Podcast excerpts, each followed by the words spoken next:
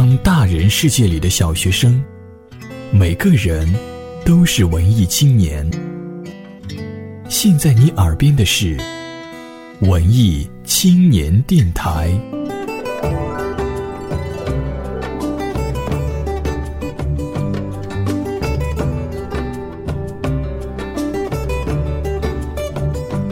本节目由佳音工作室荣誉出品。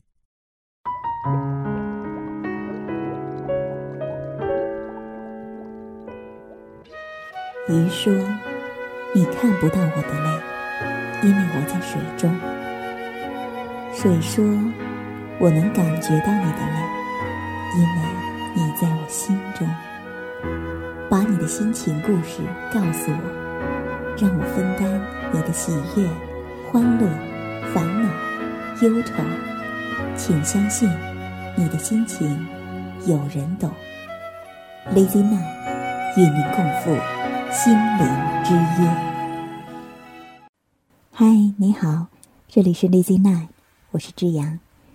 今天的节目呢，我想要跟大家来分享一篇我偶然间看到的，让我觉得非常有共鸣的文章，来自李小艺。那今天的节目当中就没有过多的好听的音乐了，陪伴大家的是一首我个人非常喜欢的电乐《蓝色生死恋》。接下来就跟大家一起来分享李小艺的这篇文章《爱情合伙人》。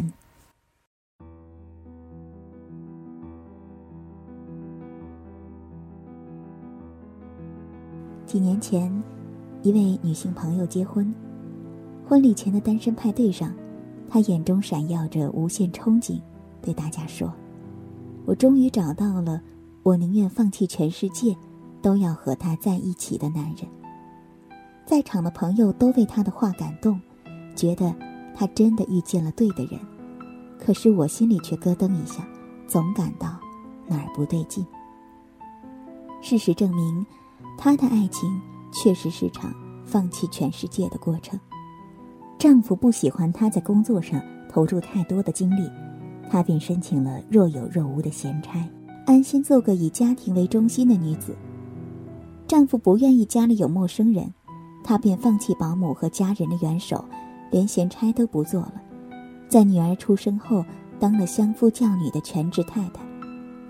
丈夫不喜欢她身边那些精神气特别足的女朋友，担心她被他们带的心野了，他便慢慢逐一失联，把自己的小世界的领地越缩越小，直到电话本里只剩下不到二十个名字。她第一次觉得，自己的世界缩小的难以为继，是丈夫从邮箱里发来一份清单，这份家庭账单涵盖了衣食住行各个方面的分月开销，一看就是专业人士做的 Excel，附注了银行信用卡的消费截图，一切都在向她无声的示意，我为这个家花了多少钱。作为他电话本里剩下的二十个人之一。他在倾诉的结尾哭着对我说：“我为他放弃了全世界，为什么却得不到他的世界呢？”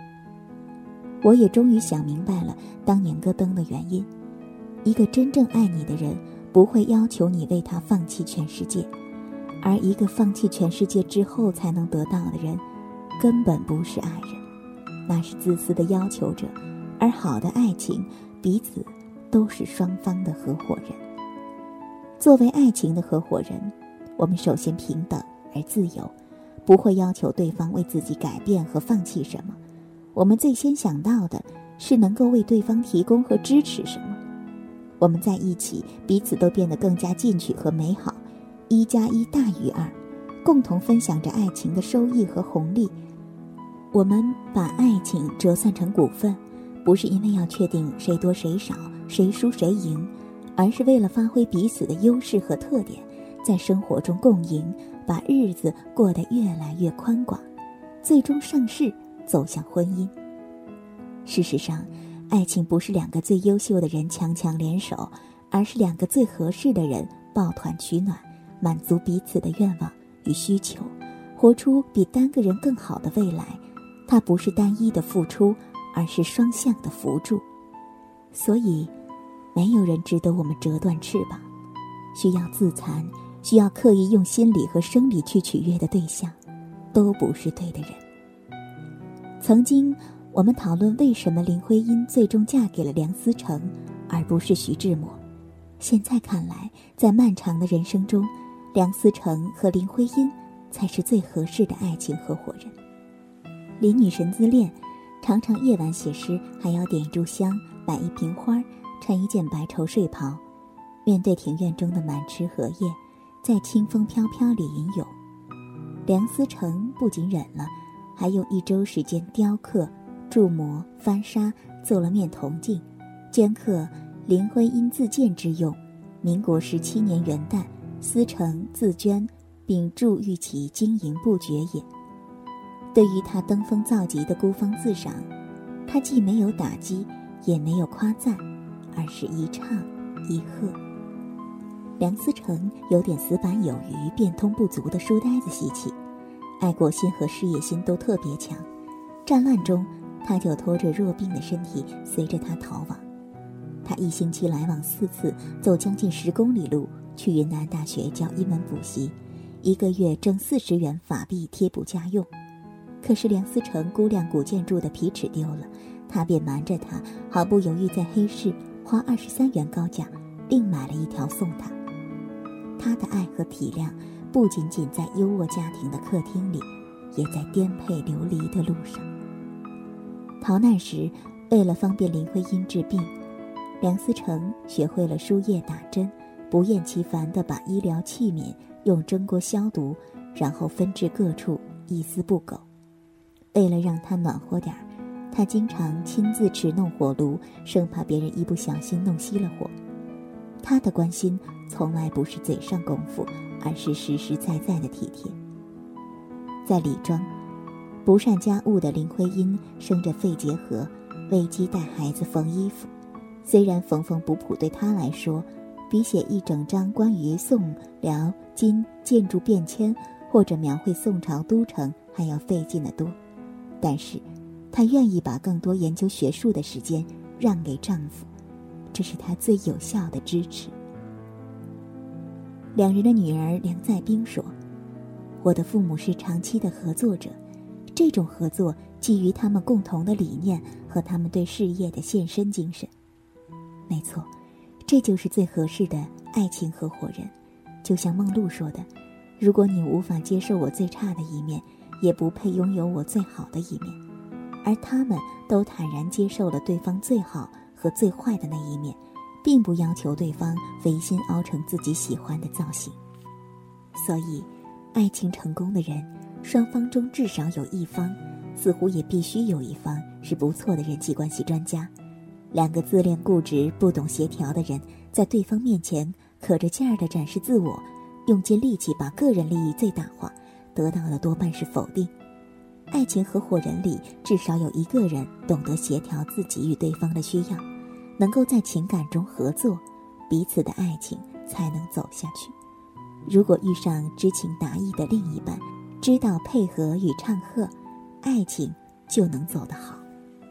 于是，当我们看到两个人恋爱成功、互相选择，大都意味着他们学会了适应彼此。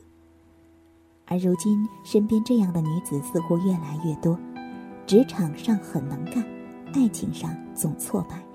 于是掩藏内心的柔软，打点起一副坚强模样，或者在受过几次情感的伤，遇到几次不靠谱的男人之后，逐渐对爱情失望，努力让自己刀枪不入，觉得动感情是一件多傻的事儿。周围这样的男人貌似也逐年增长，屌丝的时候唯恐被生活扇巴掌，小心翼翼选择当时性价比最高的女人，心里却觉得吃了亏。而一旦有机会经济上翻身，便严防死守，得陇望蜀，小三小四找不停，还生怕女人看中的是自己的钱。说实话，女人愿意图上你的钱，总比觉得你什么都图不上强吧。当男男女女都对爱情失望，实际上错误的不是爱情，而是没有找对爱情合伙人。女人不要总想着驾驭谁。被人驾驭的时候，顺其自然适应，与世界握手言和，是最幸福的。男人不要总想着征服谁，被人征服的时候心甘情愿配合，柔情未必不豪杰，是最美满的。唯有如此，爱情才有合伙的可能。我多么希望结尾这句牛掰的话是我说的，可是，为了尊重原创版权，我必须说明，它来自我最喜欢的情感作家连岳。爱情是最柔软的命门，可偏偏是它，让我们不再伤害这个有杀伤力的世界。